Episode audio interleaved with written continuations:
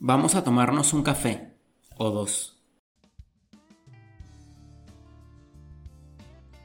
Y hoy vamos a hablar de aquella vez que Australia sufrió una invasión, declaró la guerra y la perdió. Dos veces.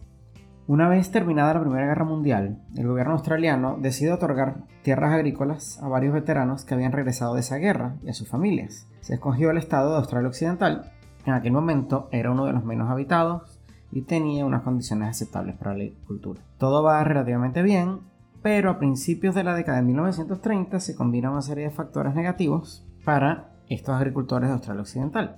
Primero, que como resultado de la Gran Depresión del año 29, empiezan a caer las ventas de las cosechas. Segundo, el clima cambia un poco y hay una sequía y durante un par de años las cosechas se ven afectadas. Y por último, en el año 1932, unos 20.000 emus más o menos decían invadir, dañan todas las plantaciones y además rompen algunas barreras naturales que estaban ahí y que impedían que conejos y otras especies llegaran a comerse los sembradíos.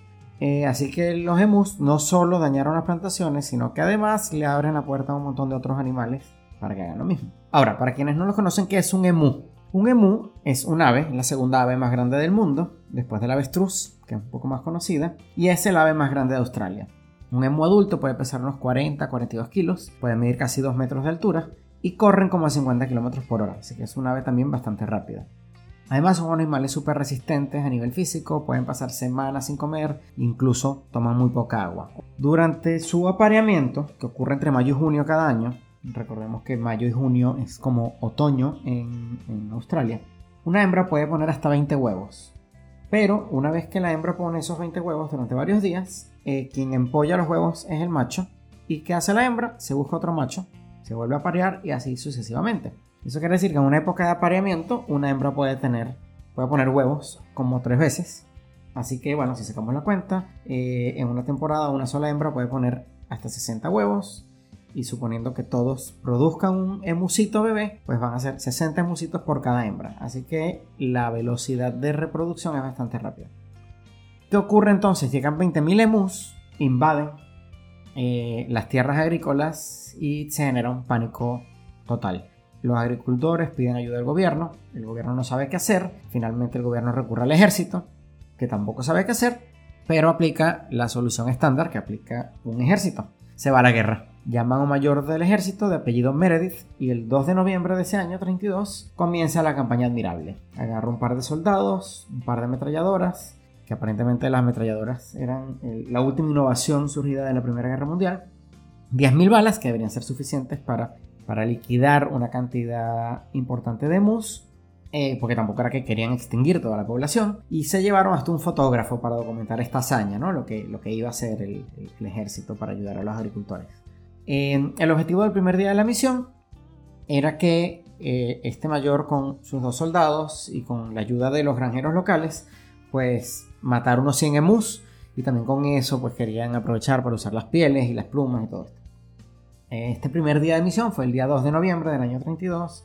La tropa se dirige al enclave donde habían visto unos 50 mus.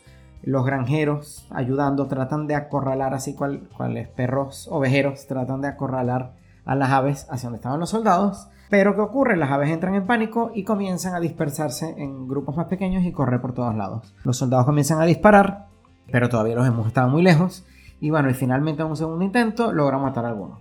¿Cuál es el saldo del primer día? pues matan un poco más de una docena de mus, todos los demás escapan. Dos días después, día 4 de noviembre, nuevamente salen el mayor y su tropa eh, y arman una emboscada para interceptar a un grupo de unos mil emus que habían avistado. Esta vez, los soldados esperan hasta que las aves estén al alcance de los disparos. Calma, calma, calma, no queremos ahuyentarlas. Y finalmente abren fuego. El arma se atasca Resultado final, de los mil emus aproximadamente que querían interceptar, logran matar más o menos una docena. Después de los dos primeros intentos, y con un panorama poco prometedor, eh, pues nuestros héroes de esta historia no se rinden y deciden moverse más al sur, donde aparentemente los emus eran más dóciles. También llega una especie de reportes de inteligencia diciendo que los emus se desplazaban en grupos y que cada grupo tenía un líder, que era como que el ave más alta del grupo, y, cito textualmente, este líder vigila mientras sus compañeros llevan a cabo trabajos de destrucción y avisan cuando nos aproximamos. Entonces un poco la idea era que si liquidaban al líder de cada grupo primero, iba a ser más fácil acabar con el grupo. Y en este punto el mayor Meredith, al estilo Rambo, decide montar la ametralladora sobre un camión y decir vamos a perseguir y alcanzar los emus con el camión. Resultado de esta gran idea, pues el vehículo es muy lento para alcanzar a los emus. Recordemos que dijimos que el emu puede correr a 50 km por hora más o menos y que el camión era de los años 30 y además por lo accidentado del terreno se les hace imposible a los soldados apuntar correctamente. Por lo tanto, ni siquiera llegan a disparar. En este punto, pues todo el mundo está frustrado, los campos sembrados están más destruidos, el fotógrafo que se llevaron debe estar pensando qué carajo hago aquí, porque todavía es un fracaso. Y finalmente para el 8 de noviembre, a 6 días de haber empezado, habían gastado una cuarta parte de las balas, unas 2500, y habían eliminado entre 100 y 200 emus según los reportes del momento, lo que representa menos del 1% de la población invasora original. Fue tal el fracaso que el mismo día 8 se reúne el Parlamento en Australia y deciden retirar las tropas y cancelar la operación. Fue la primera derrota. Después de la retirada, incluso el mayor Meredith declaró, y cito de nuevo, si tuviéramos una división militar con la capacidad de resistencia de estos animales, podríamos enfrentar a cualquier ejército del mundo. Pueden enfrentarse a ametralladoras con la resistencia de un tanque, son como los zulúes, a quienes ni con balas expansivas podíamos detener. Fin de la cita. El reporte de Meredith indica además que afortunadamente nuestro ejército no sufrió bajas. Eso hubiera sido el colmo. Luego de la retirada del ejército libertador, los emus deciden celebrar la victoria de la manera que mejor saben, destrozando los sembradíos que seguían en pie, por lo que los granjeros le piden por favor al gobierno que ayude, el ministro de Defensa va a hablar con el Senado, pide aprobación y el día 13 de noviembre vuelven a desplegar las unidades militares. Bueno, la unidad militar, que era el mayor y sus dos soldados. Y entre ese día y el 10 de diciembre, estamos hablando de casi un mes, logran mejorar las tácticas, precisión de los ataques y, en comparación al primer intento, pues esto fue mucho más exitoso. Luego de gastar 9.860 balas, pues mataron unos 986 emus lo cual es aproximadamente 10 balas gastadas por cada emu eliminado. De nuevo, nuestro ejército no sufre bajas, pero el éxito tampoco fue tan rotundo. A pesar de la indudable mejora táctica de este segundo intento, pues se calcula que la operación logró eliminar alrededor del 5% de los emus, de acuerdo con las estimaciones más optimistas. Este, esto generó burla en los medios por un lado y por otro lado el rechazo, tanto nacional como internacional, sobre todo de grupos de conservación, por considerar que se trataba de crueldad animal, especialmente tratándose de una especie que únicamente existe en Australia y teniendo en cuenta el historial de extinciones causadas en Australia durante el siglo precedente. Eh, de hecho, una cosa interesante es que de las aproximadamente 5 subespecies de mues que existían en Australia, para el momento que esto ocurrió, ya solo quedaba una, eh, que fue justamente contra la que trabaron la guerra.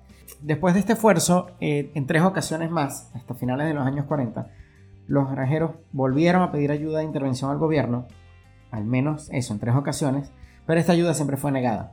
Al final, parece que se dieron cuenta que la mejor solución era poner rejas de protección en las granjas.